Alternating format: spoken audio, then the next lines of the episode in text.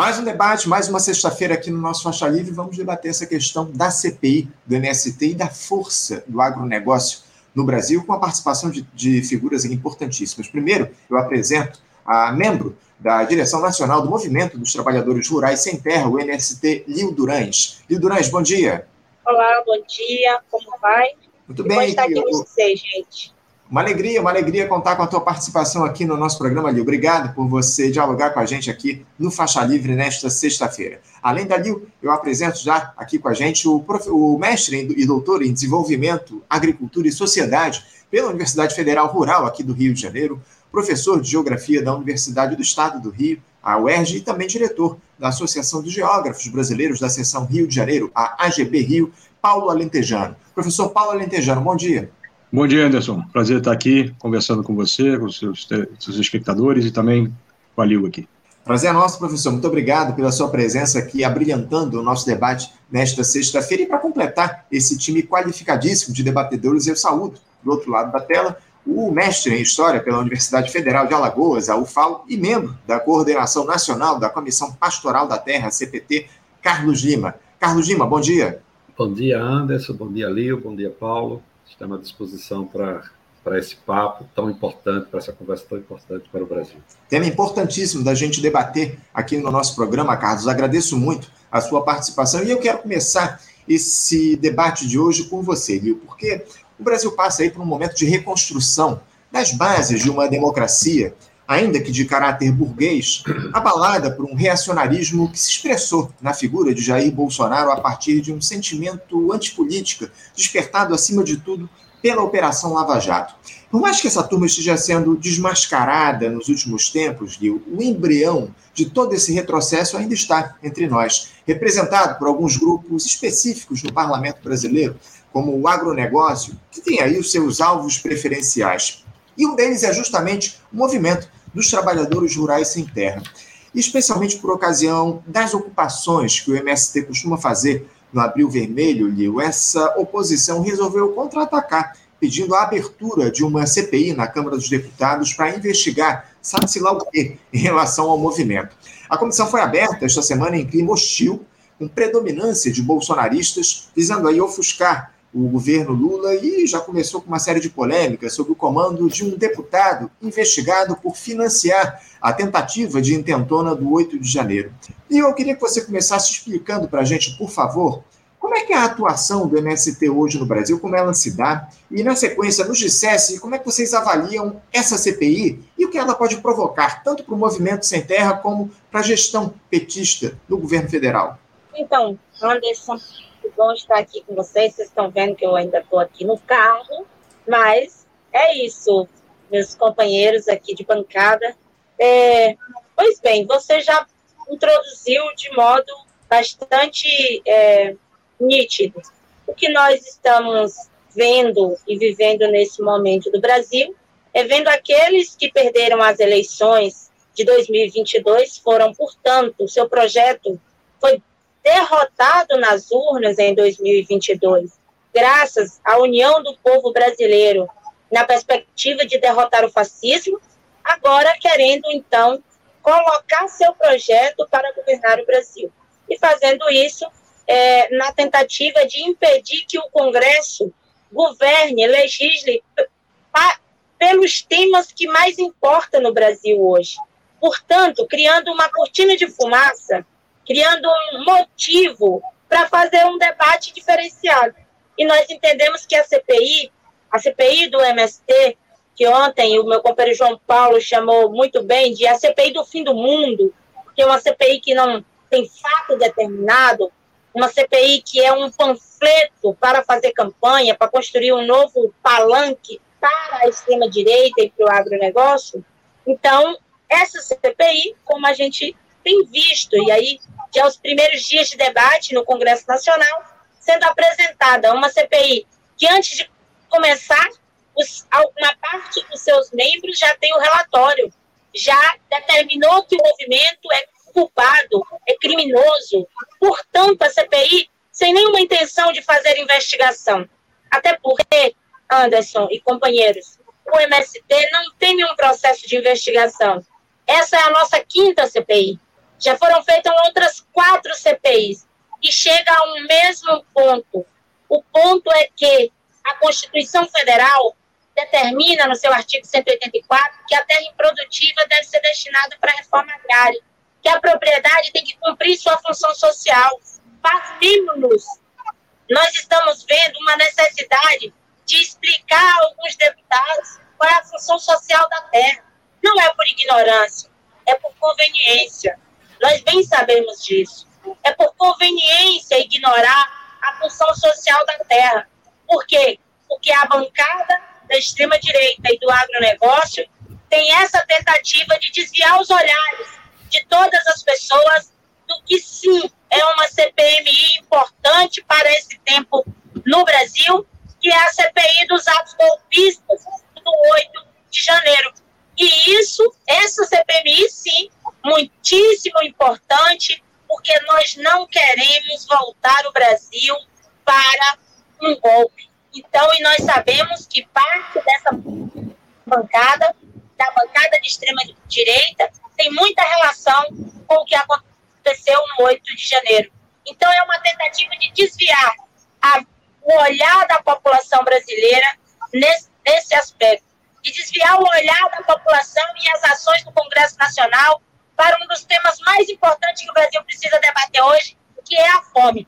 E nós iremos, sem dúvida nenhuma, nessa CPMI, denunciar os crimes do agronegócio. Porque nós sabemos que parte dos deputados que estão na CPI do MST são investigados por crimes ambientais. São, tem parte deles que pessoas investigadas por crimes ambientais são financiadores de campanha.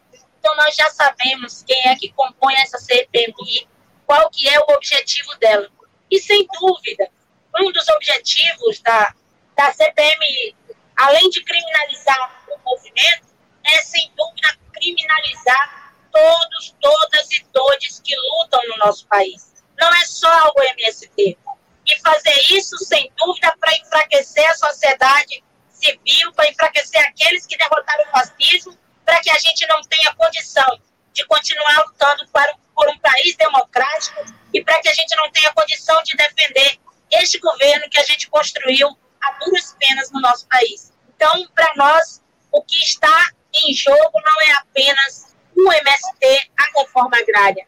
E nós sabemos que a reforma agrária é muito importante para o Brasil, porque a reforma agrária é uma reforma que não beneficia apenas aqueles e aquelas que recebem um lote de reforma, de, um lote de terra. A reforma agrária, ela, como já dito por alguns estudiosos, é a mãe de todas as reformas, porque é a partir da democratização do acesso à terra que a gente constrói as condições de produzir alimentos e o MST quer ressaltar alimentos saudáveis para que a gente possa alimentar a população brasileira. E saudar nossa bancada aqui na CPI. Apresentou aos ruralistas o que significa terra dividida. É produção de comida orgânica, boa e digna para toda a população. Então, nós estamos aqui nessa toada de fazer esse debate da CPI, não somente no Congresso Nacional, mas fazer com a sociedade brasileira. Jogar luz na CPI do golpe, porque nós precisamos sim ter uma resposta sobre a CPI do 8, CPMI do 8 de janeiro. Elas duas não têm nenhuma semelhança, porque essa CPMI, que foi construída, é, segundo eles, a partir das ocupações de terra que o MST faz já há 40 anos, ela de fato não, não tem razão de existir. Então, estamos por aqui numa luta de fazer, de continuar fazendo a denúncia desses crimes do agronegócio, que nós sabemos que, entre outros, o agronegócio é negócio, e aí está aqui o companheiro da CPT, que vai certamente falar melhor do que eu sobre isso, mas nós sabemos onde estão as pessoas que estão sendo resgatadas de trabalhos análogos à escravidão. É lá, nas fazendas do agronegócio, das empresas do agronegócio. Nós sabemos que a quantidade de desempregados no campo, de trabalhos precários no campo, está relacionada ao agronegócio. Nós sabemos que a produção de comida para o povo brasileiro não se deve ao agronegócio que os recordes que eles andam alcançando não significa mais comida na mesa do povo brasileiro, porque eles, embora tenham uma concentração de terra absurda, tenham diversos incentivos para produzirem, eles só produzem commodity. E, além de tudo, o tempo inteiro, sua produção é subsidiada. Uhum. Subsidiada pelo Estado brasileiro. Portanto, o agro não é tech, não é pop. O agro é veneno, o agro é tóxico, o agro é trabalho escravo. E isso nós precisaremos continuar denunciando em todos os espaços, não somente na CPMI, mas na sociedade, nas ruas, com todo o povo brasileiro. É uma discussão que precisa ser feita acima de tudo, Li. Obrigado pela tua primeira intervenção aqui. A gente precisa trazer ou desmascarar o que é o agronegócio aqui no nosso país. Mas, o, o Paulo, eu vou te passar a palavra eu também gostaria de ouvi-lo aí a respeito dessa CPI. Você fica à vontade aí. Como a gente está num debate, inclusive, quero avisá-los aqui. É, vocês podem fazer intervenções a respeito das participações uns dos outros a qualquer momento, enfim, fiquem à vontade para intervirem aqui nas participações. Mas eu gostaria de ouvi-lo a respeito dessa CPI, o Paulo, a sua percepção sobre as motivações e emendar também uma outra pergunta. É, por que, que o agronegócio tem se empoderado tanto ao longo dos últimos anos aqui no nosso país? Porque não dá para dizer que esse é um fenômeno exclusivo do bolsonarismo. Por que, que os grandes produtores rurais, que são representados com força no Congresso, é, avançaram tanto? É, isso está ligado a essa escolha que foi feita nas últimas décadas, inclusive dos próprios governos do Partido dos Trabalhadores, de se apostar na primarização da nossa economia, com a exportação de commodities agrícolas se tornando o nosso principal motor de desenvolvimento do país. Fala um pouquinho a respeito desse avanço é, exacerbado do agronegócio, especialmente na institucionalidade, por favor. Bom, Anderson, Acho que em relação à CPI, é, a Liu disse o que é fundamental, né? É, de fato, é uma CPI que é, não tem propósito de investigar, né, que ocorre no campo brasileiro, senão criminalizar o movimento. Isso está muito evidente pela, pelo que já foi dito, é, inclusive pelo próprio relator, né, é, que é todo mundo sabe que é um, um, um representante, né, do, do fascismo é, é, no Brasil, né, foi ministro do Bolsonaro, dizendo que tinha que passar a boiada, né, enquanto todos sofriam o mais, mais drástica pandemia da nossa história, ele estava lá, feliz da vida, né, passando a boiada para abrir as portas para expansão da exploração madeireira, do garimpo e todas essas barbaridades que estão se evidenciando agora, inclusive cada vez mais, como o dramático caso lá dos Yanomami, mas que a gente sabe que se espalham por outras reservas indígenas, e por outras áreas do território brasileiro. Né? Se essa CPI fosse tivesse por objetivo investigar o que acontece no campo brasileiro do ponto de de crimes, né, deveria se pautar, por exemplo, né, por investigar o trabalho escravo que está né, é, graçando né, é, no Brasil e, e, não, não é que cresceu esse ano é, porque não existia no passado, é porque desmont, tinha, tinha sido desmontado todo o esquema de fiscalização, então não se procurava, não se achava. Quando se remonta minimamente um esquema de fiscalização, se, fiscalização se acha aquilo que já estava colocado como evidência. Né? Devia estar preocupada né, em investigar o cadastro do INCRA, por exemplo. Né? Porque, é, num breve tempo, em 2016 e 2018, né, é, simplesmente você teve um crescimento de 253 milhões de hectares é, declarados no cadastro do INCRA como sendo de imóveis rurais no Brasil e desses, né, 247 milhões de hectares por latifundiários. Né? Como é que os caras conseguem, em dois anos, né, se apropriar de 26% do território brasileiro? Né? O que explica que, somando as áreas de imóveis rurais, as áreas indígenas, a área de conservação, você tem uma área maior, 107 milhões de hectares, maior que o território brasileiro. Isso deveria estar sendo investigado, porque é uma brutal grilagem que ocorre né, e está sendo, inclusive, essa grilagem, tentativas diversas têm sido feitas, inclusive, de legalizar essas grilagens. Então, isso deveria estar sendo objeto de investigação por essa CPI, se é que quer, de fato, né, investigar o que acontece de fraude, crime né, no território brasileiro. Mas não é esse o objetivo. O objetivo é meramente emparedar o MST, emparedar o governo, dentro desse contexto que a gente está vivendo nesse momento. Do ponto de vista da sua pergunta sobre o fortalecimento do agronegócio, de fato você tem razão. Né? Uh, esse movimento de, de, de, fortalecimento do agronegócio, ele vem do final da década de 90. Né? Um, um, dado importante para esse processo é, por exemplo, a Lei Candir, que isentou uh, de pagamento de, de, exportação, de pagamento de impostos, os produtos exportados em natura, ou seja, sem qualquer beneficiamento, sem qualquer transformação industrial. Isso fez com que você tivesse um crescimento muito grande da exportação de soja em grãos, de boi em pé, de minério sem qualquer tipo de processamento, e nesse processo, então, de reprimarização né, da economia brasileira, né, muito fortemente iniciada a partir daí, como forma de superar a crise que o próprio neoliberalismo implementado pelo Fernando Henrique tinha gerado. Porque você teve um movimento especulativo muito grande no início do real, do plano real, e depois isso sucumbiu, né?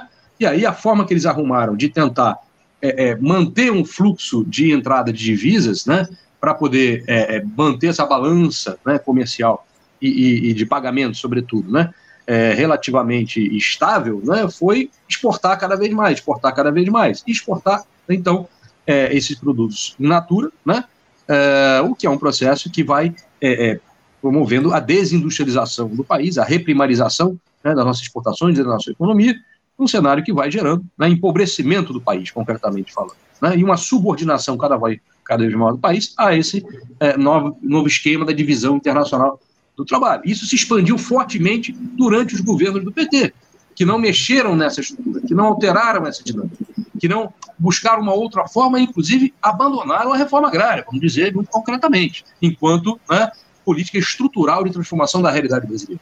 Esperamos que, diante desses ataques todos que são colocados, né, o governo do PT é, olhe com outra perspectiva para essa realidade. E veja que o agronegócio, na realidade, né, ele se fortaleceu ao longo dos governos petistas e, politicamente, isso fortalece um setor mais reacionário da sociedade brasileira. Porque é, historicamente, terra no Brasil fonte de poder político e econômico. Desde lá né, das Seis Marias, que isso se coloca como um elemento fundamental, isso se reforçou durante, infelizmente, os governos do PT. E ao se reforçar isto, né, a conta veio. O que, que foi o golpe né, de é, 2016? Né? A bancada ruralista foi uma das principais atuantes no processo de derrubar a presidente Dilma naquele momento. Né?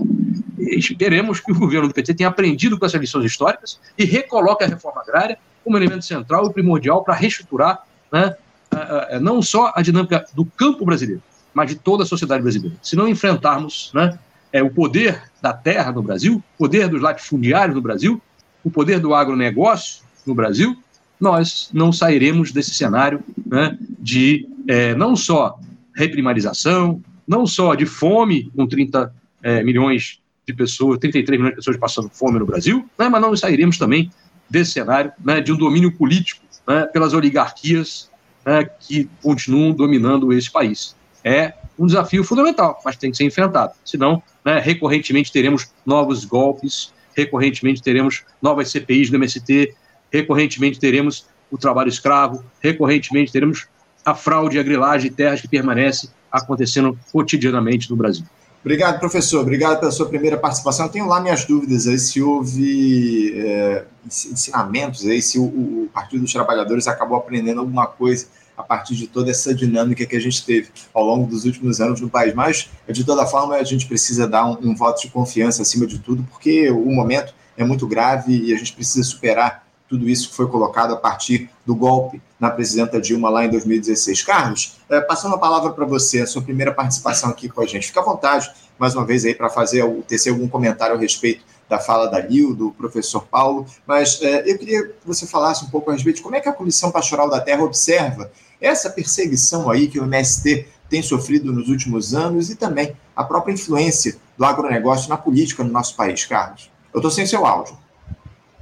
Bom dia novamente, Anderson, professor, Paulo. Parece que caiu, parece que sai, caiu, né? É, caiu um pouquinho aqui. É, nós, eu, eu, ontem nós conversávamos na coordenação nacional da CPT e eu dizia, é, a partir de algumas leituras, de algumas reflexões, que talvez esse momento muito contrário àquilo que a gente pensa, aquilo que a gente projeta de país, de nação, aquilo que a gente pensa especialmente para o povo, talvez esse momento contrário possa ser uma oportunidade da gente novamente discutir a questão agrária brasileira, por conta não no sentido de responder à CPI, porque essa CPI ela, ela já nasce é, vamos dizer assim, morta, é o nato morto, porque, por conta que ela não tem objeto, ela tenta criminalizar o movimento.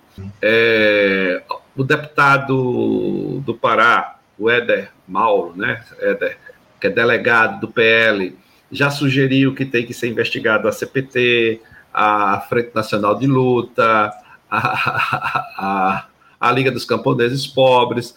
Então, na verdade, a intenção é no sentido de brecar uma ação mais livre dos movimentos, que é constitucional, e, e no sentido de dizer para o governo: olha, nós vamos investigar no sentido de ter o governo como refém. Eu acho que é, é, é muito nesse. Mas não no sentido de responder essa CPI, mas no sentido de aprofundar esse debate da importância e ainda da necessidade da reforma agrária no Estado brasileiro, talvez a gente tenha uma oportunidade histórica de fazer isso eu digo isso indo às universidades, indo às escolas, indo às igrejas, indo aos bairros, indo, a, indo às associações, no sentido de criar uma força popular para entender o que está ocorrendo em Brasília com essa CPI. Eu, eu, acho, eu acredito que talvez seja um, um elemento que a gente possa aproveitar e, e, trazer de novo esse debate tão importante e, inacabado que é a questão agrária brasileira. Eu acho que isso é uma, é uma questão. Nós da CPT, assim, a gente faz uma leitura do campo, por exemplo, o ano de 2022, nós lançamos agora o relatório de conflitos no campo brasileiro. 2018 conflitos no campo. Isso aí envolvendo por terra, por território, por água, questão do trabalho escravo. Nós tivemos 47 assassinatos no campo brasileiro. Nós tivemos 123 tentativas de assassinatos no campo brasileiro. Nós conseguimos mencionar 206 ameaças de morte no campo brasileiro. E, por outro lado, a gente consegue ver as manifestações das organizações do campo, o MST como a, o carro-chefe dessa, dessa, dessas manifestações, uma solidariedade imensa do povo do campo com o povo da cidade no momento de fome. Doações de alimento nas comunidades mais pobres, mais vulneráveis, é, a organização junto com associação, com paróquias, com igrejas, no sentido de levar comida aos mais pobres. E aí a gente quer discutir a criminalização de um movimento. Quer dizer, nós entendemos, enquanto pastoral, que o campo brasileiro no século XXI precisa ser repensado. Assim, e, e, inclusive, a própria reforma agrária que ocorreu no nosso país, ela é insuficiente, ela não garante às famílias as condições de vida ela não garante crédito, ela não garante estrada, ela não garante iluminação adequada, energia adequada, e, é, água potável. Então, assim, o Estado brasileiro está muito distante das famílias que o próprio Estado assentou. Então, é, é, ao contrário, era preciso que o Estado se voltasse, que o Congresso se voltasse, no sentido de garantir a essas famílias que já estão em assentamento condições de produzir alimentos e alimentos de, quali de qualidade. Eu acho que esse é o debate que a sociedade deveria estar enfrentando, que o governo deveria realizar, que o Congresso deveria realizar. No entanto, a gente observa que, no fundo, no fundo, nós estamos ou no terceiro turno das eleições de 2022, ou já no palanque das próximas eleições para prefeito. Então, assim, essa, é, infelizmente, é ruim constatar isso, porque a gente não percebe seriedade naquilo que está sendo feito em Brasília, e muitas vezes com arrogância, com falta de respeito, é, baseado em fake news. Então, assim, está muito distante daquilo que precisa ser, de fato, o centro do debate brasileiro. O centro do debate brasileiro é realizar a reforma agrária, homologar as terras indígenas, dar condições a essas famílias de permanecerem e enfrentar juntos a fome. A fome está gritando no nosso país. 125 milhões de pessoas têm insegurança alimentar no nosso país. É grave demais isso. É muito grave isso. Uhum. Então, a gente, nós deveríamos estar voltados no mutirão, envolvendo as universidades, os melhores pensadores, as igrejas, quem está mais na ponta, quem consegue chegar de fato às periferias, no sentido de trazer dignidade para os mais pobres. Eu acho que, mais uma vez, o país está na contramão da, da, da história. Assim, mas eu, ontem eu estava refletindo com meus companheiros e companheiras de, de, de coordenação nacional. Talvez estamos diante de uma oportunidade de recolocar na pauta a reforma agrária. Não para responder à CPI, mas para dialogar com a sociedade. Sem dúvida, é o que a gente precisa, acima de tudo, fazer esse diálogo com a sociedade brasileira, sair desse ambiente de campanha eleitoral em que a gente está afundado aí já há bastante tempo no nosso país e discutir as questões de fundo, as questões que realmente importam para a população do nosso Brasil. Ô, ô Lio, te passando a palavra mais uma vez. Uh, qual é a relação atualmente do MST com esse governo Lula? É verdade aí que o, movimento pediu a nomeação de alguns de seus integrantes em, a órgãos ligados aí dessa gestão. Uh, e outra, a atuação desse governo em relação ao movimento sem terra, Lio, desde o início do mandato, ela tem se dado da melhor maneira, porque houve aí alguns questionamentos ao ministro do Desenvolvimento Agrário, Paulo Teixeira, sobre declarações que ele deu condenando o MST, mas parece que o governo, de alguma forma, se arrependeu do que fez e concentrou esforços, apesar de estar em minoria, nessa CPI. Os deputados petistas apresentaram, por exemplo, um requerimento para conseguir informações dos ministérios da Fazenda e do Meio Ambiente quanto às anistias a infrações ambientais e aos recursos públicos voltados para o agronegócio, algo que acabou sendo negado pela Comissão Parlamentar de Inquérito. Você acha que o PT ele percebeu o erro que cometeu ao deixar o MST um pouco de lado por conta das pressões que ele recebe do agronegócio? Eu queria que você nos respondesse isso e falasse também um pouco sobre essa relação atualmente do MST com o governo Lula, por favor. Muito bem. Então, quero começar resgatando aqui a fala. Opa, tivemos um pequeno travamento aqui da transmissão da, da Lil. A Lil está, como vocês percebem, ela está no carro, está em, em deslocamento nesse momento, e por isso a, a, a conexão sofre. Opa, Lil, voltou aqui. A gente perdeu a tua conexão na hora que você começava a fazer a tua digressão. Por favor, retome. Desculpem, gente, mas eu já estou chegando em casa, dar assim. É, resgatando aí a fala do companheiro, que nós também entendemos que é fundamental a gente não responder a CPI, mas pautar a reforma agrária para resolver e responder o problema do povo brasileiro, que é o problema da fome. E nós sabemos que existe uma equação possível para a gente resolver a questão da fome. E, e, essa equação é a democratização da terra. Porque a gente, tendo a terra e tendo as condições de trabalhar, ou seja, reforma agrária, a gente tem como resolver o problema da fome no nosso país. E é isso que nós estaremos muito mobilizados e mobilizadas para, para tratar nesse próximo nesse próximo período.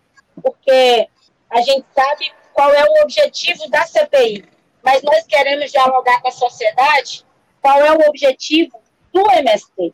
E o objetivo do MST, sem dúvida nenhuma, é estar à disposição do povo brasileiro, não faltar com o povo brasileiro nessa nossa perspectiva de lutar por alimentos saudáveis. Liu, Liu, eu vou, Mas, fazer o seguinte, você tá, como você está saindo do carro aqui, eu vou fazer o seguinte, vou passar a palavra para o professor Paulo, quando você estiver já é, posicionada aí na, na, tua casa, a gente retoma a tua fala aqui, fica à vontade para você é. se posicionar aí, já que a pouquinho a gente volta. Professor Paulo, eu, eu quero passar então a palavra para o senhor, é, falar, falar justamente disso que eu questionei a Liu. Uh, o governo Lula, de alguma forma, negligenciou o MST? Uh, vale a pena abandonar os seus aliados históricos, professor Paulo, a sua militância de base pelo caminho em troca desses acordos de gabinete que têm sido construídos com pouquíssima efetividade, diga-se de passagem aí, só tem trazido prejuízos ao nosso país, porque eh, a gente tem visto o governo aí enfrentando uma série de dificuldades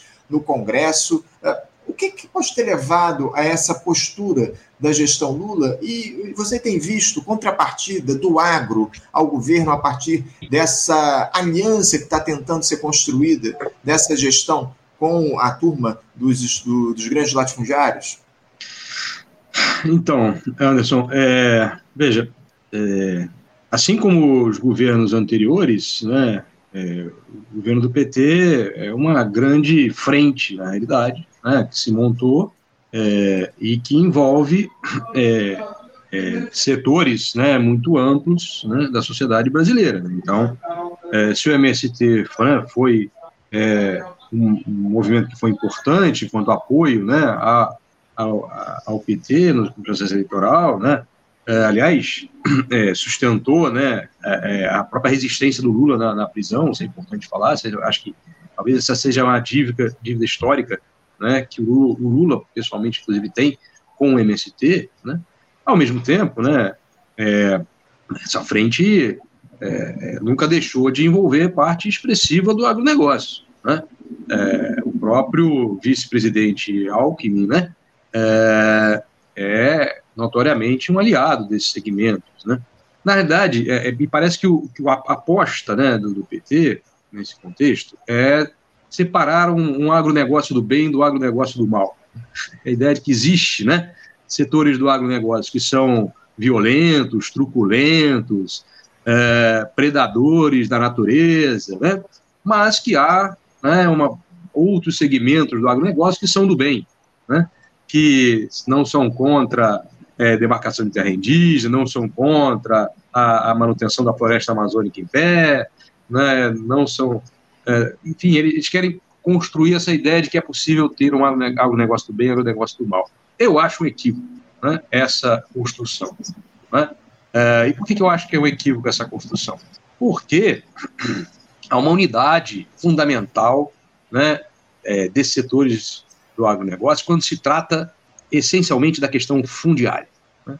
Quando se trata de negar a demarcação de terras indígenas, quando se trata de negar a demarcação de ter, ter, reconhecimento de territórios quilombolas, quando se trata de negar a reforma agrária como transformação estrutural da realidade agrária do país, aí é uma unidade do agronegócio. Eles podem divergir pontualmente, né, aqui e ali, em questões menores, superficiais, mas nas questões de fundo, há uma unidade do agronegócio. E acho que esse é um ponto fundamental para pensar essa realidade né, é, dessa questão, inclusive dessa aliança né, histórica. Então, é, eu, eu, eu, você disse, né, na, na, depois que eu fiz o primeiro comentário, né, que acha que o PT não aprendeu. Eu também acho. Mas eu tenho esperança de que, é, emparedado, né, de alguma maneira, e confrontado, né, é, de alguma maneira a balança possa pender um pouco mais né, para o lado né, é, da reforma agrária, né, dos aliados históricos da reforma, dos, das, das bandeiras históricas né, que o PT teve lá atrás, né, uh, e que foi deixando de lado ao longo do tempo. Né? Porque acho que esse é o elemento central e fundamental que está posto. Nós precisamos retomar a reforma agrária nessa concepção ampla que se referiu o Carlos Lima, né? É, pensar a reforma agrária como uma política que, é, de fato, pense a redistribuição do território brasileiro para camponeses, indígenas, quilombolas, sem terras, que efetivamente são aqueles que produzem os alimentos, preservam a natureza do nosso país. Essa é a concepção ampliada, renovada de reforma agrária que nós precisamos ter para enfrentar os desafios econômicos, sociais e ambientais que estão postos para o país. Eu acho que é essa é a aposta que nós devemos fazer, para mostrar que o agronegócio não produz alimentos, como aqui já foi dito. Né, se você olhar para os dados né, do IBGE sobre produção, sobre a área plantada no Brasil, você vai observar que a área plantada com aqueles produtos que interessam ao agronegócio, de fato, né, soja, milho, cana, ela se expandiu de menos de 30 milhões de hectares em 1990 para mais de 60 milhões em 2020. Uhum. Né? Mas, em compensação, a área plantada com arroz, feijão, mandioca, que é alimento básico da população brasileira, caiu de 11 milhões de hectares né, para menos de 6 milhões de hectares. Né? Então, nós estamos diante de um modelo agrícola que interessa às grandes corporações que exportam essa produção, que interessa ao grande latifúndio, ao grande capital, mas não interessa ao povo brasileiro que está passando fome porque foi reduzida a área destinada a plantar alimentos básicos nesse país. Né? Obrigando o país, inclusive, a importar arroz, feijão, uma barbaridade diante de um país do tamanho do Brasil. Né? Então é isso que nós precisamos enfrentar. É isso que precisa ser colocado na pauta. Essa é, esse deveria ser o objetivo fundamental de uma CPI né, voltada para questões do campo brasileiro. Né? Mas sabemos que os interesses são outros que estão colocados aí. Né?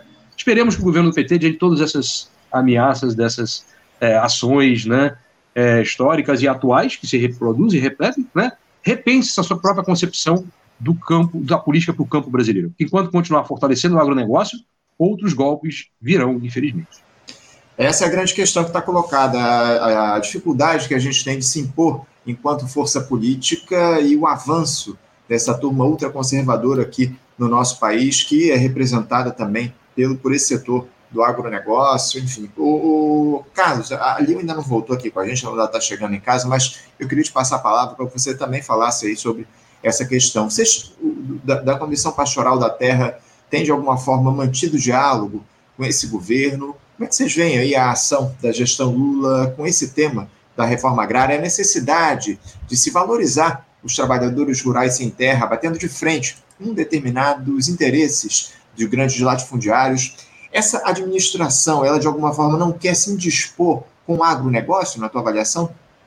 Olha, mesmo que a gente não queira enxergar, a realidade ela é muito clara, né?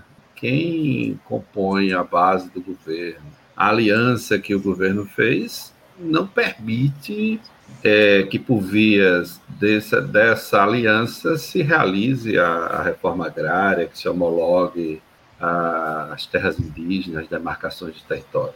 Nós estamos vendo que essa base que vota no arcabouço fiscal é a mesma que vota o, a medida provisória que volta a questão do marco temporal à, à, Constituição de 88, que impede uma grande quantidade de povos indígenas ter acesso aos seus territórios.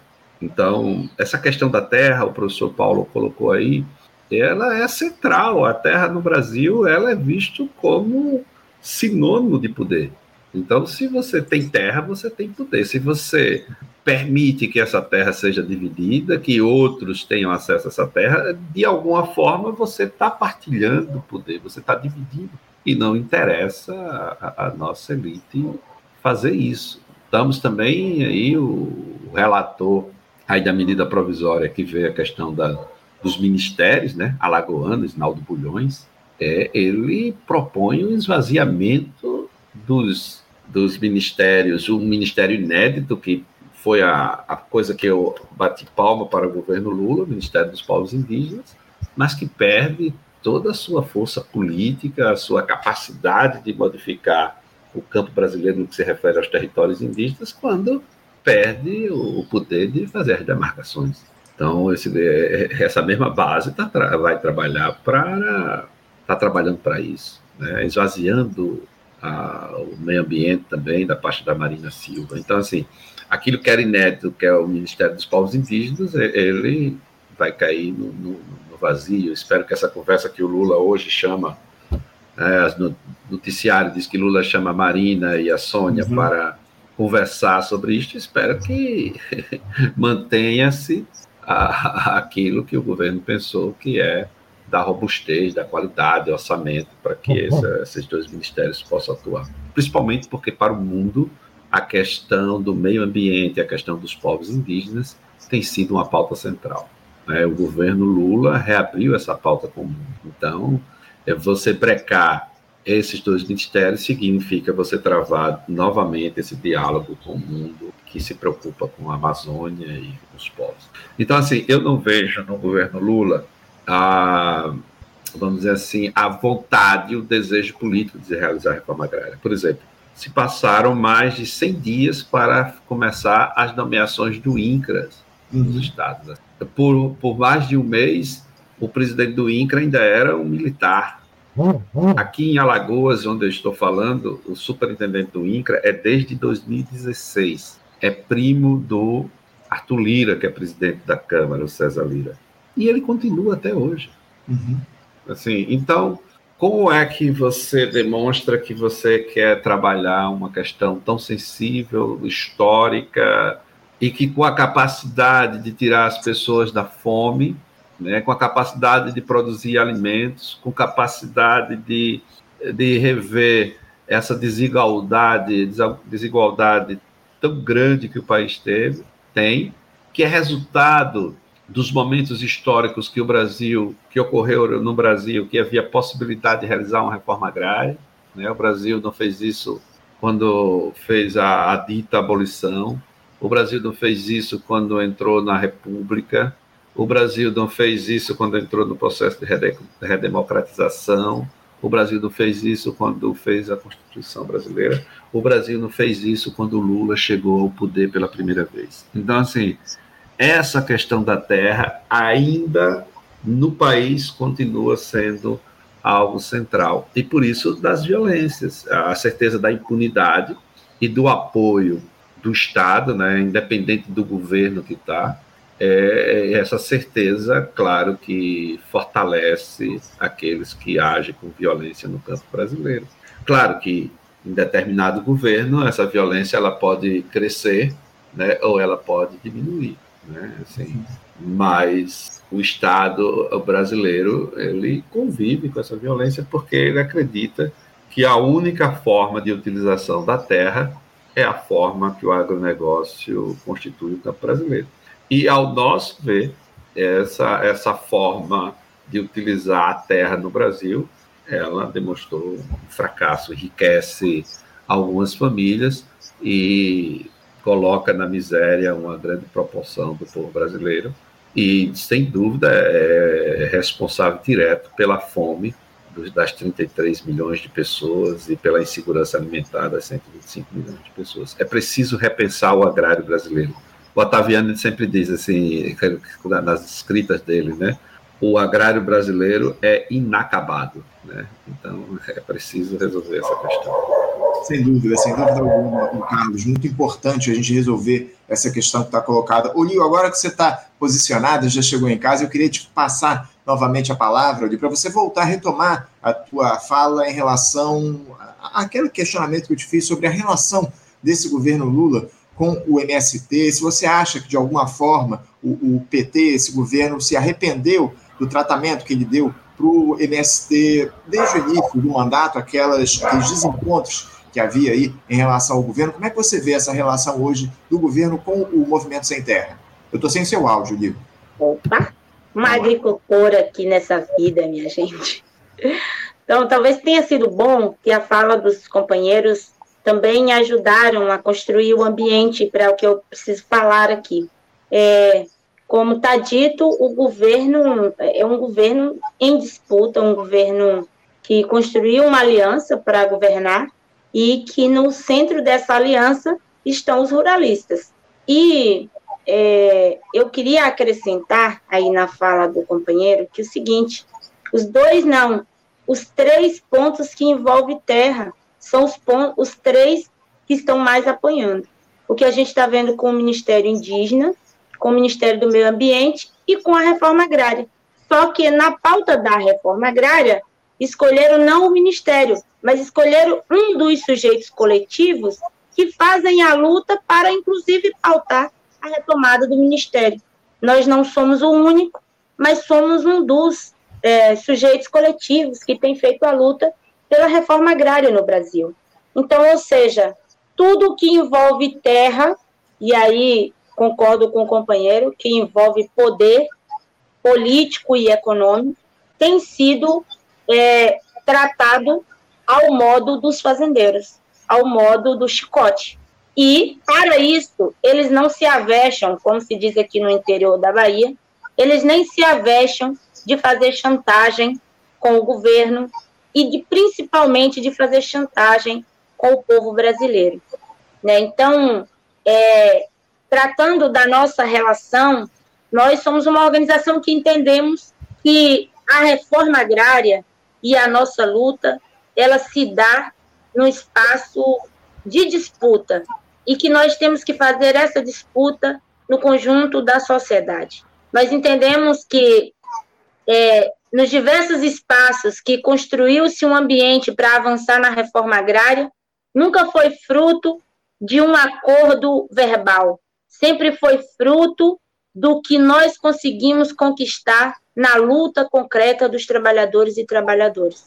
Então, nós sabemos que não será diferente agora. É por isso que, mesmo sabendo da importância de defender o governo Lula, o MST continuará com altivez para enfrentar o problema agrário que o Brasil vive, para questionar o modelo agrícola de desenvolvimento que só desenvolve para alguns e um modelo de desenvolvimento que faz com que nós, brasileiros e brasileiras, tenhamos o título de maior consumidor de agrotóxico mundial. Ao mesmo tempo, o título como aqueles que volta para o mapa da fome e que tem metade da sua população em algum grau de insegurança alimentar.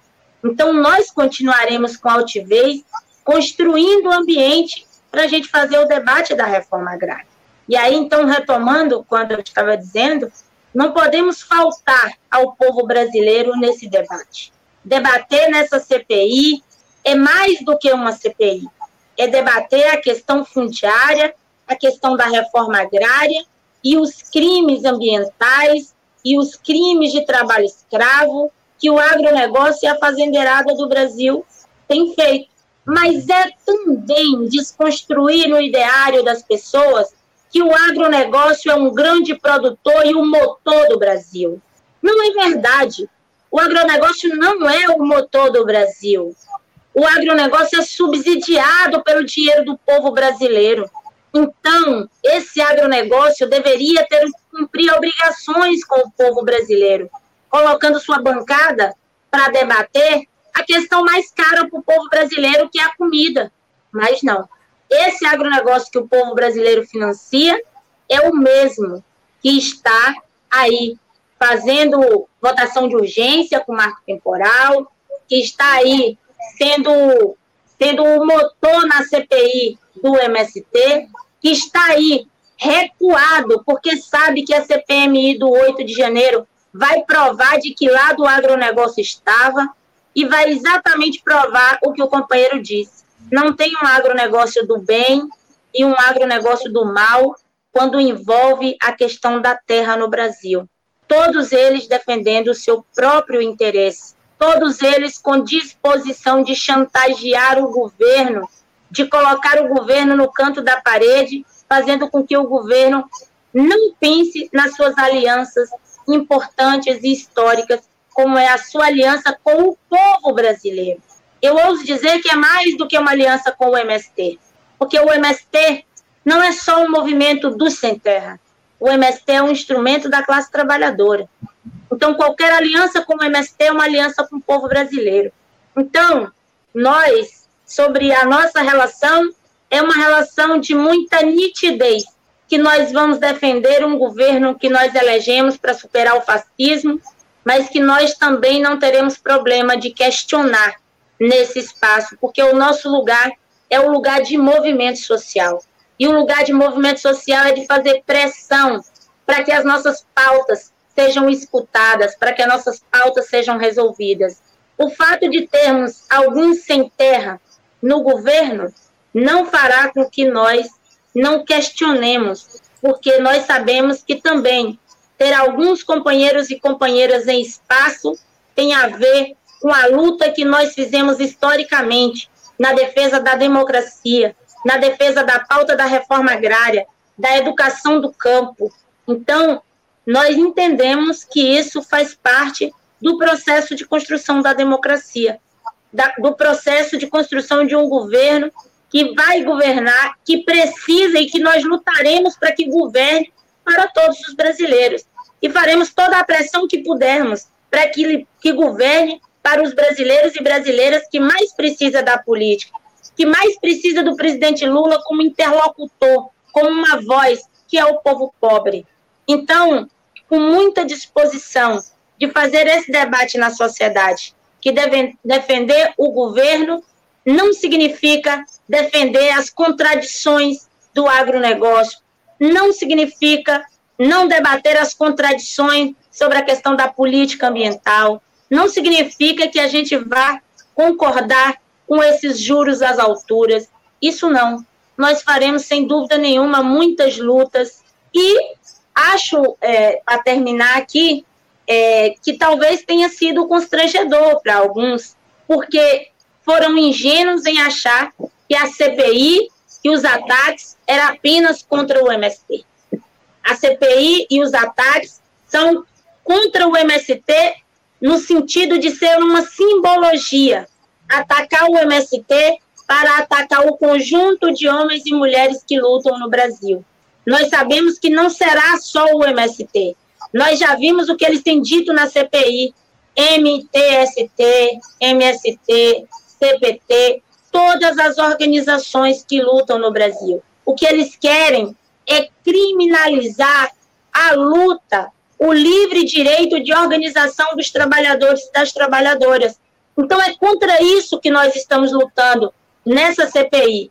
Mas eu penso que é isso que nós enfrentaremos nos próximos períodos. e que essa é uma disputa que vai para além da CPI. Ela terá que ir para as ruas e ela terá que ir para a roça. Para a roça, porque enquanto não acabar o povo que passa fome, nós temos que continuar fazendo as roças coletivas para continuar praticando solidariedade. Solidariedade é um valor que a gente precisa cultivar todos os dias. Nós sabemos que foi muito o que nós fizemos até aqui de solidariedade, mas cabe muito mais. Continuaremos fazendo esse enfrentamento de modelo plantando árvores, porque enquanto eles querem plantar boiada, nós plantaremos nossos 100 milhões de mudas de árvores. E estamos muito confiantes que, junto com a sociedade brasileira, esse número aumentará, porque nós vimos essa disputa na rua, como o nosso povo está ansioso. Não é para ser feliz só porque mudou o governo, mas para ser feliz porque tem comida na mesa e porque tem perspectiva de vida. Perspectiva de vida tem a ver com renda, tem a ver com moradia, tem a ver com dignidade. Então, essa é a toada para esse próximo momento. Sem baixar a cabeça para o capital, sem baixar a cabeça para o agronegócio. Firme na luta em defesa da reforma agrária e da soberania do nosso povo. Muito bem colocado, Lio. Está claro para todos nós que há uma tentativa, acima de tudo, de criminalização dos movimentos sociais aqui no nosso país, como você disse ao longo dessa tua importante resposta. Professor Paulo, eu queria trazer para a discussão, eu acho que um, um, tema central nesse debate nosso, que a Lil citou, inclusive, ao longo dessa, dessa resposta dela. É um modelo agrário aqui no nosso país. Acima de tudo, a gente precisa adotar um novo modelo de produção no Brasil. Como é que você vê, você vê alguma possibilidade da gente avançar nesse sentido, nessa gestão de grande aliança com o agronegócio no centro desse, desse governo. Como é que você vê essa possibilidade, essa necessidade que há da gente discutir um novo modelo de desenvolvimento agrário no nosso país? Bom, acho que os, os dados que já foram aqui elencados, né, sobre é, a questão da fome, né, da insegurança alimentar, né, sempre bom a gente repetir, né, 33 milhões de pessoas passando fome, mais da metade da população com algum grau de insegurança alimentar, é, isso é uma vergonha o país que se diz né, celeiro do mundo. Né? Essa é a afirmação corriqueira do agronegócio. Né? Não, o Brasil é o celeiro do mundo. O celeiro do mundo e, e a fome graçando dentro do país. Né? É muita contradição essa situação. Né? Por quê? Porque já né, afirmamos aqui, porque o que, ele, o que o agronegócio produz né, é soja, é milho, é algodão, é cana-de-açúcar, é eucalipto, né, é gado bovino para exportação de carne. Então, é, esse modelo precisa ser revisto para que não tenhamos fome. Precisa ser revisto para que tenhamos mais emprego no campo, porque esse modelo do agronegócio expulsa, elimina gente do trabalho agrícola, expulsa gente da terra cotidianamente. Né?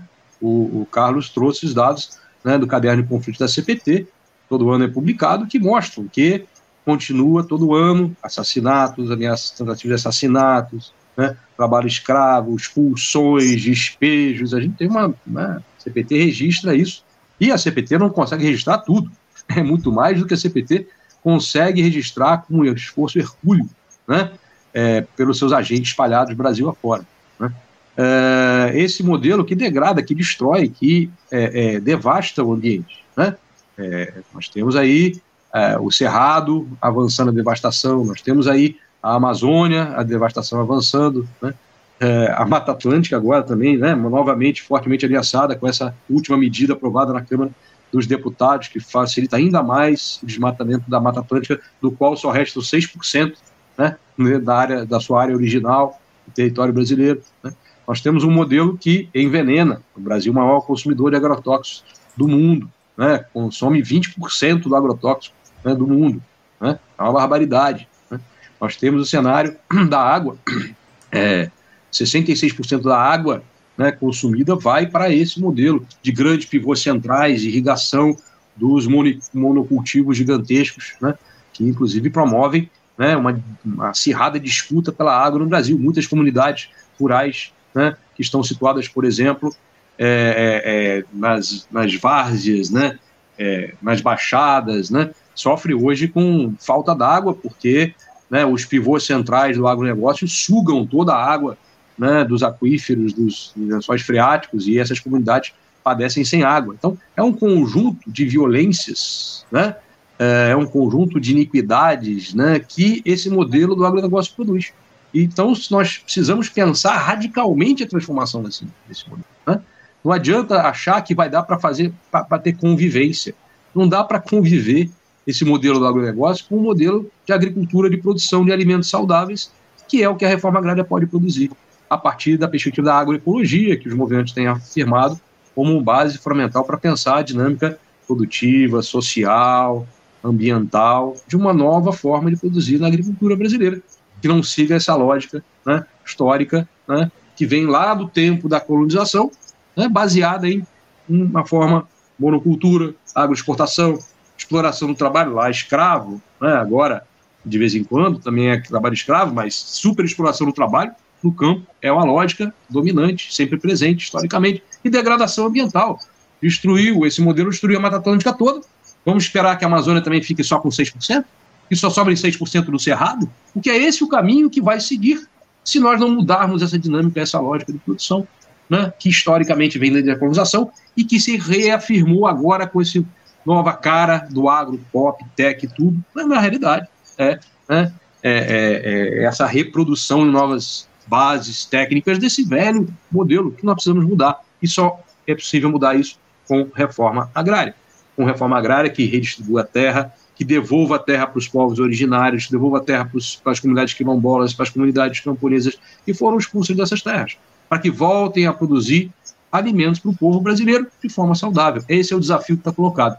Achar que é possível haver convivência do modelo do agronegócio com o modelo de uma agricultura né, baseada na pequena agricultura familiar camponesa, produzindo de forma agroecológica e saudável, me desculpe, acho que é, é uma uma aposta que não tem futuro, porque a disputa é pela terra, a disputa é pela água, a disputa é pelos, pelos mesmos bens, que ou são vistos como bens da natureza, como são vistos como bens comuns, a serviço da humanidade e do povo brasileiro, no caso, ou são transformados em mercadorias para fazer negócios. São duas lógicas antagônicas, completamente antagônicas, e que não vejo a possibilidade da convivência dessas duas possibilidades. Acima de tudo, como o senhor muito bem coloca, professor, são interesses que se contrapõem. A gente precisa deixar isso claro e não podemos mais dialogar com essa dinâmica absolutamente nefasta para o nosso país. Uh, o, o, Carlos, eu queria também te deixar à vontade para falar a respeito dessa questão que eu levantei aqui no modelo de desenvolvimento agrário no nosso país. Como é que você vê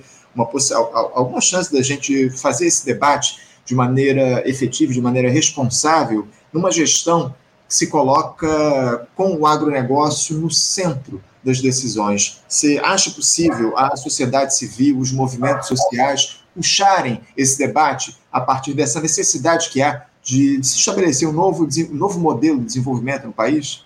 Como eu afirmei no início, é, eu acho que a CPI é uma realidade, podemos é, ignorar, é uma realidade. Temos que participar, qualificar a nossa participação, mas essa é uma oportunidade da gente dialogar com a sociedade, colocar esses, esses elementos que o, o professor traz, por exemplo, 15 toneladas de veneno na cultura do milho do agronegócio. É preciso dizer para as pessoas que o milho de São João, que a gente aqui no Nordeste tanto gosta, né, ele tem leva essa, essa quantidade de veneno. É preciso colocar para a população, para a sociedade novamente, que muitas dessas terras que hoje têm os pés, a marca do agronegócio, são terras que pertencem à União. Foram terras griladas, foram terras que foi dado um jeitinho nos cartórios.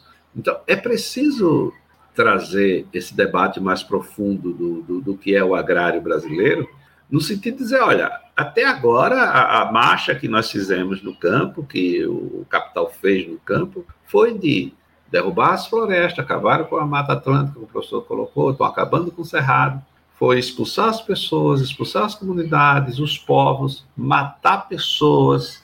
Então, é preciso novamente puxar esse debate, porque nós, eu, eu entrei na CPT em 93, e desde então eu participo do, do, da, da vida política do país, tentando entender como funciona o país. A gente se esforça para entender um pouco isso. Mas nós, eu não me lembro da gente viver um momento, fora a ditadura militar, né, nesse período, mas assim, um momento de uma polarização e de uma violência e de um ódio tão grande no nosso país. As pessoas é, que perderam a eleição, assim, elas continuam fazendo a disputa eleitoral. Essa é, essa é uma questão. E são essas pessoas que estão dando sustentação também ao governo. Né?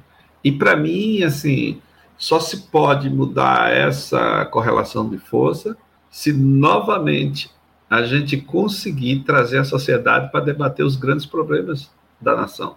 E a reforma agrária é um grande problema. Da... Então, a gente precisa novamente, assim, aí temos que pensar os nossos métodos, né? Não dá para ser aquilo que foi nos anos 70, nos anos 80, nos anos 90, mas nós temos que trazer para esse debate a sociedade as periferias, o povo. A gente precisa trazer o povo para esse debate. Porque na Câmara Alta, no espaço de poder institucional da, da Assembleia, da, do Senado, do próprio Poder Executivo, nós não temos muita chance. Nós temos que ter o povo, de novo, defendendo a reforma agrária. É bom saber que uma parte da sociedade está se mexendo pra, por conta dessa CPI.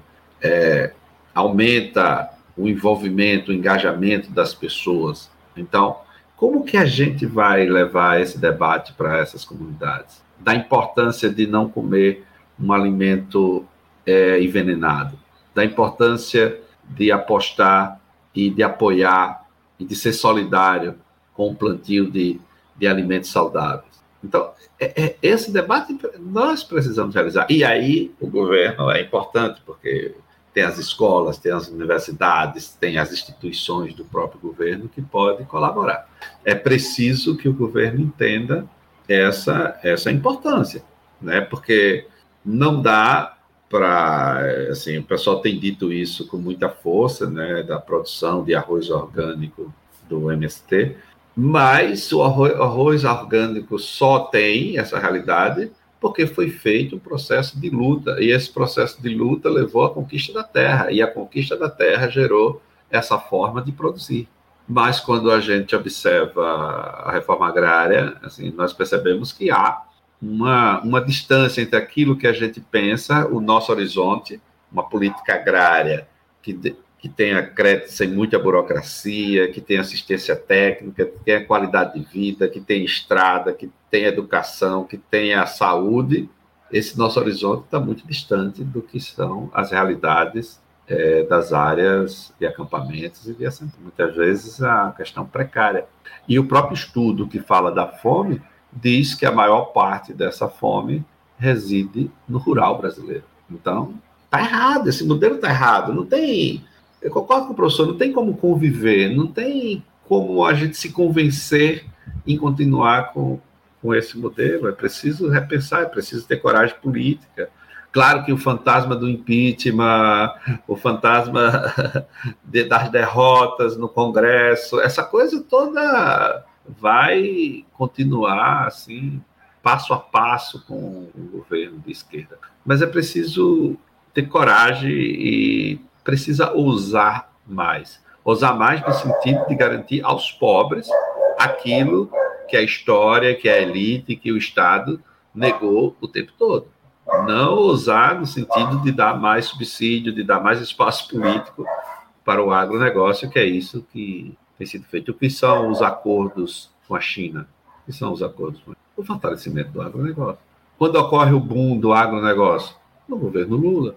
Então, assim, é, é, é preciso que a gente tenha essa leitura, e claro, nós apoiamos o governo Lula, nós queremos que o governo acerte o rumo, é, vamos ter que lutar muito para que essa, essa extrema-direita é, seja eliminada, né, da, da, e que não tenha mais posições políticas institucionais, mas, assim, é preciso que as nossas pautas voltem ao cenário político brasileiro. E, para mim, só volta se a sociedade novamente é, entender a importância delas. Caso contrário, é, a governabilidade vai ser sempre o termo para justificar a não realização da reforma agrária, os grandes embates que é preciso ser feito em nome da sociedade eu estava com meu microfone desligado aqui. A não solução, o, Carlos, os grandes problemas estão colocados para o país acima de tudo. Essa, essa bengala da governabilidade que se usa nos últimos tempos aqui no Brasil. Você citou essa questão dos venenos agrícolas que são utilizados aí pelo agronegócio.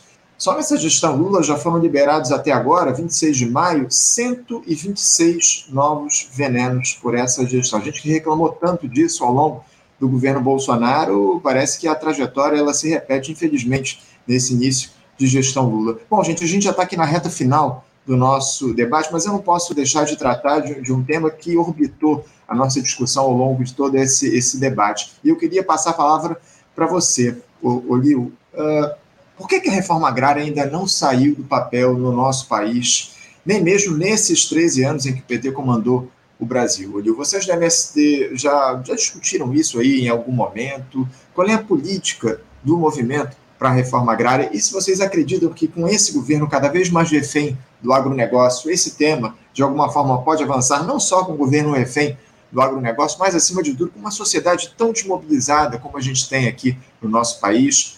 O, o que pode e deve ser feito para que essa discussão a respeito de uma reforma agrária efetiva e justa se dê aqui no Brasil, Gil? Então, é, a gente fica sempre se perguntando por que em tantos países a reforma agrária foi feita, inclusive, é, para atender ao capital, e no Brasil a gente vê tamanha resistência para que não exista reforma agrária, mesmo com o clamor do povo, das pessoas é, que têm afinidade com esse tema do campo, para que ela aconteça. O MST fez, sim, no último período, diversos debates sobre isso, e aí eu teria que gastar um tempinho a mais, mas que nós entendemos que o formato da reforma agrária clássica é um formato que não, não atende para esse período. Por isso que nós temos construído um debate sobre a reforma agrária popular, porque nós estamos entendendo que tem que ser uma reforma agrária construída a partir das expectativas e da necessidade do povo brasileiro. Nós somos uma sociedade que a sua economia foi baseada na escravização dos nossos povos, do povo preto e, da, e, e, e do esgotamento do nosso povo indígena, né? Então, uma, uma sociedade que a nossa base econômica tem a ver com uma distribuição de terra para os senhores, uma, um país que foi pensado um processo de diversas leis antes de pensar a lei que libertava o povo preto. Primeiro foi feita a lei de terra para nos excluir, depois vem a lei da vadiagem para dizer onde os corpos pretos deveriam ficar e o que era permitido aos corpos pretos, porque se esses corpos pretos não podem se organizar nas ruas, porque a lei da vadiagem, da, da vadiagem os prende, então precisa esses corpos pretos se manterem na senzala pedindo o favor de um emprego de qualquer jeito e a qualquer custo, inclusive a custo nenhum. Então, uma lei de libertação do nosso povo preto, quando a maioria do nosso povo já tinha construído a partir da luta a sua liberdade. Então, por isso que nós estamos entendendo. E quando a gente vai olhar, eu não poderia não falar sobre isso aqui, viu, Anderson é, e os companheiros Paulo e Carlos, que eu sou uma mulher preta, não poderia não dizer sobre isso. Quando a gente está falando de reforma agrária, e quando a gente olha os sujeitos que vivem sem terra à margem e que vivem organizado na luta pela terra, esse é o povo preto, é o povo indígena. Porque a nós foi negado a terra. Porque nós sabemos o que foi a construção da vinda dos colonos europeus para o Brasil. Foi uma reforma agrária à moda branca, com tudo muito bem organizado. Mas para nós, o que foi ter acesso à terra foi apenas da capacidade que nós tivemos de nos organizar nos nossos quilombos, que ainda hoje é uma luta para ter esses territórios reconhecidos, como ainda hoje a luta para ter reconhecido os territórios indígenas. Então, por isso que nós entendemos que é necessário pensar uma reforma agrária popular, porque são diversos os sujeitos do campo. Nós somos sujeitos diversos. Nossos territórios são organizados a partir também do que foi a história dos nossos ancestrais. Então, por isso, para nós é fundamental. Mas entendendo que não resolveremos um dos grandes problemas e dilemas da sociedade brasileira se a gente não resolver o problema da reforma agrária, que é o problema da distribuição da renda. Se a gente tem a terra concentrada, teremos também a renda concentrada. E com a concentração de renda tão absurda como é a nossa, as pessoas não têm condições de viver com dignidade. Portanto, é um conflito permanente, um conflito dos interesses. E é, eu tenho feito muito isso nesse mês de maio, que é sempre chamar a Carolina Maria de Jesus para minhas conversas. Que quem inventou a fome foram aqueles que comem. E complemento ela dizendo que hoje esses que comem se alimentam da nossa miséria. Então, é contra esses que se alimentam da nossa miséria, da nossa pobreza, da nossa ignorância, que nós precisamos continuar construindo na consciência do povo brasileiro a necessidade da reforma agrária, não só para quem vive no campo ou quer viver no campo. A reforma agrária é necessária para o conjunto da classe trabalhadora, porque não é possível uma classe trabalhadora soberana, altiva, se esta não tiver acesso aos seus alimentos. Se esses alimentos não forem de qualidade e com preços justos, porque isso nós também temos que debater. Porque se o Estado brasileiro subsidia o agronegócio para produzir comida para boi na Europa, por que, que o Estado brasileiro não pode financiar, subsidiar a agricultura familiar para produzir alimento para o nosso povo trabalhador? Nós temos que debater na sociedade o tamanho da contradição que é nosso povo passando fome e uma parte significativa do nosso território agrícola, e como disse o professor Paulo, da nossa água e da força de trabalho do nosso povo inteira destinada a produzir alimento para boi na Europa, para produzir alimento para os animais em volta do mundo inteiro. Então, nós precisamos fazer um debate de reforma agrária na perspectiva da soberania, na perspectiva da construção da dignidade, na perspectiva, viu, Anderson, da construção de uma nova sociabilidade. É isso que é para nós a reforma agrária popular. Construir uma nova sociabilidade. O nosso esforço é para que os nossos acampamentos e assentamentos sejam o prenúncio do que é essa reforma agrária popular, do que a gente está se propondo na construção desse outro jeito de organizar o campo, nesse outro jeito de enxergar o campo. Por isso que nesse próximo período, nós estamos abrindo, os assentamentos nossos sempre foram abertos, mas nós estamos convidando o povo brasileiro para ir para os nossos acampamentos e assentamentos, para entender o que é esta tal reforma agrária popular. Nós temos recebido a solidariedade de diversos companheiros e companheiras, e aqui, como é os momentos finais, aproveito para agradecer muitíssimo companheiros no Brasil, e em todo o mundo. Mas dizer também, fazer nessa nossa afirmação, sendo nós um instrumento da classe trabalhadora, continuaremos de cabeça erguida, fazendo essa luta, porque nós entendemos que a reforma agrária ela não é somente justa, ela é extremamente necessária para a vida de todo o povo brasileiro. Por isso, nós seguiremos em luta na na perspectiva de ocupar não somente as terras improdutivas, mas de ocupar os espaços nas redes de comunicação, de ocupar os espaços na universidade, nas escolas, no teatro, que a gente entende que ser feliz é altamente danoso ao capital. Por isso, felizes nos queremos. Por isso, construindo essa nova sociabilidade, estaremos nesse próximo período. Muitíssimo obrigada.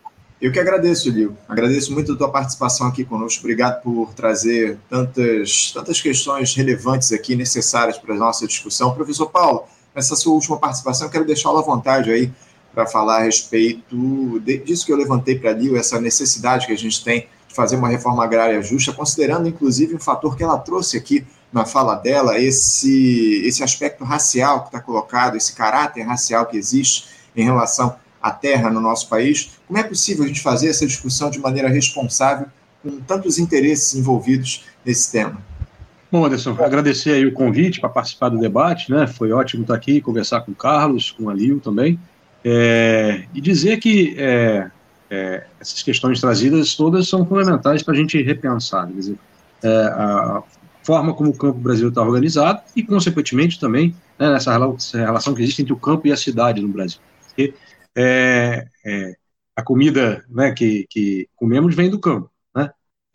então, se no campo estão a forma como se produz os alimentos no campo é fundamental para dizer também né, qual é a nossa qualidade de vida na cidade, por exemplo. Então, essa relação entre campo e cidade precisa ser pensada. Então, quem está na cidade tem uma responsabilidade enorme sobre essas questões.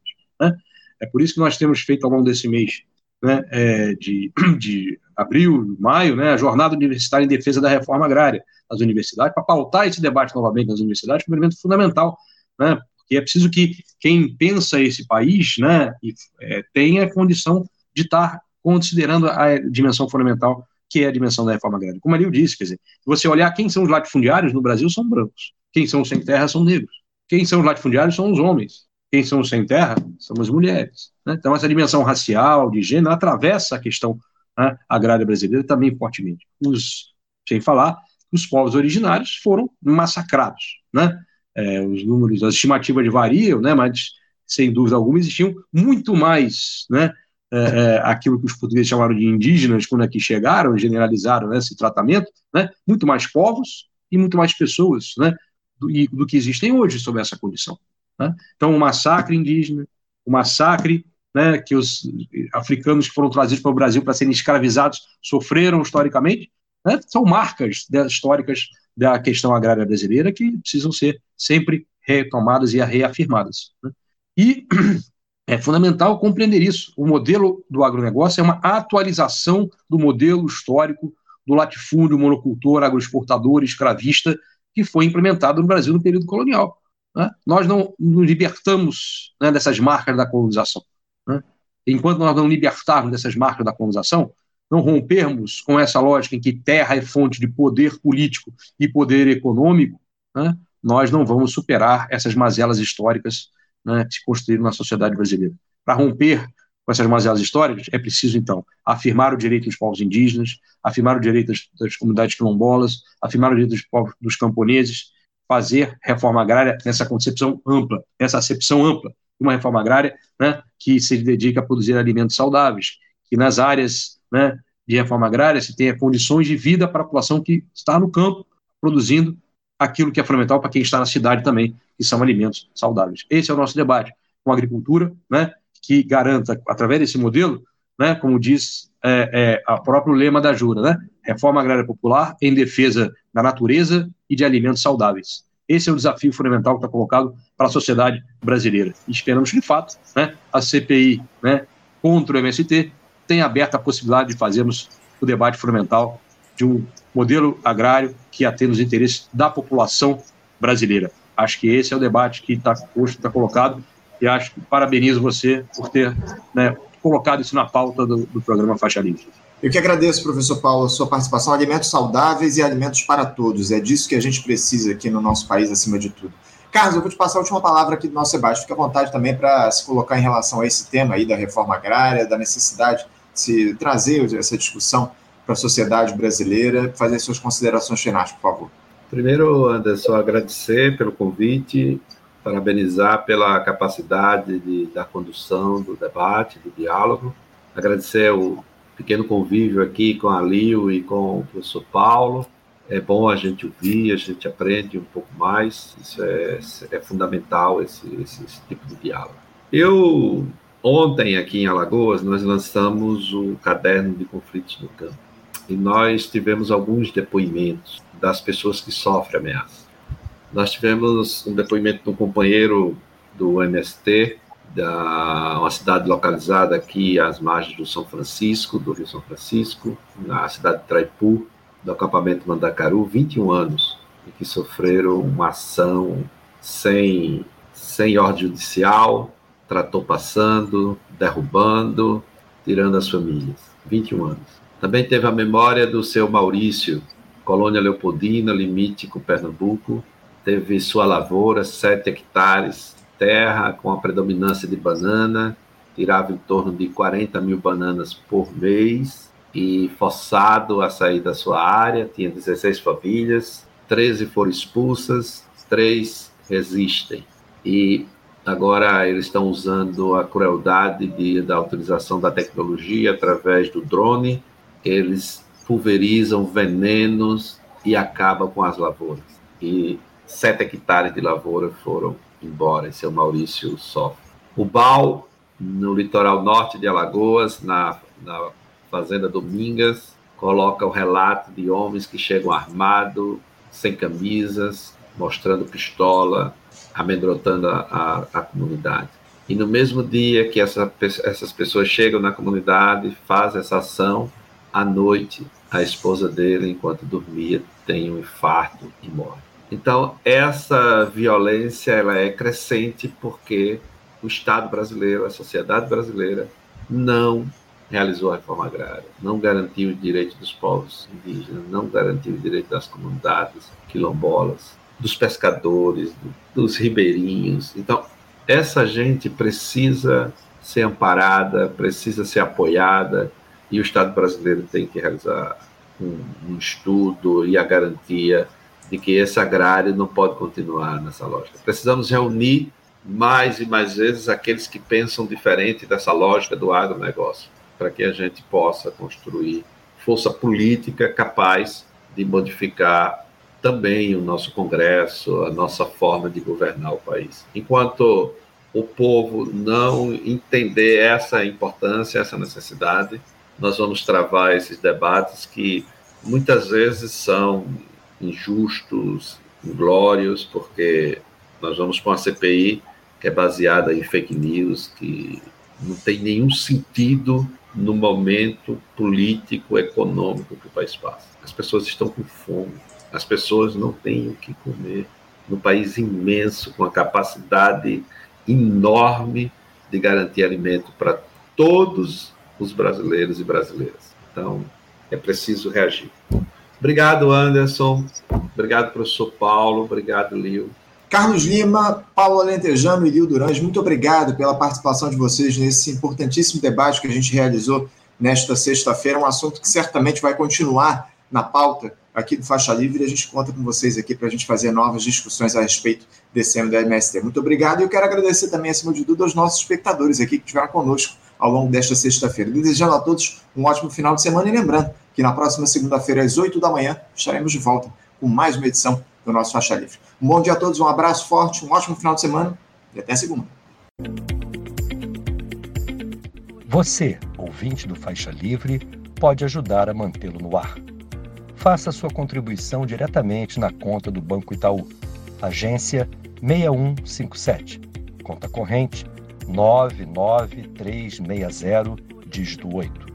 Esta conta encontra-se em nome do Sindicato dos Professores do Município do Rio de Janeiro e região, o Simpro Rio, uma das nossas entidades patrocinadoras, mas seus recursos são destinados exclusivamente para o financiamento do nosso programa.